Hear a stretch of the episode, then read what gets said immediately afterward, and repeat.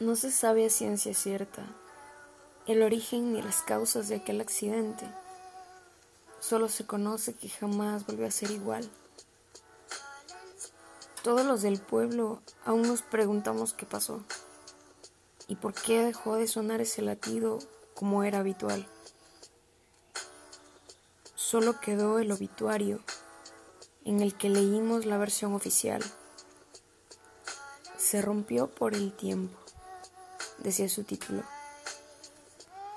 Pero todos sabíamos por rumores que le dejó de latir porque le rompieron el corazón. Gracias por escucharme. Soy una chica con ansiedad.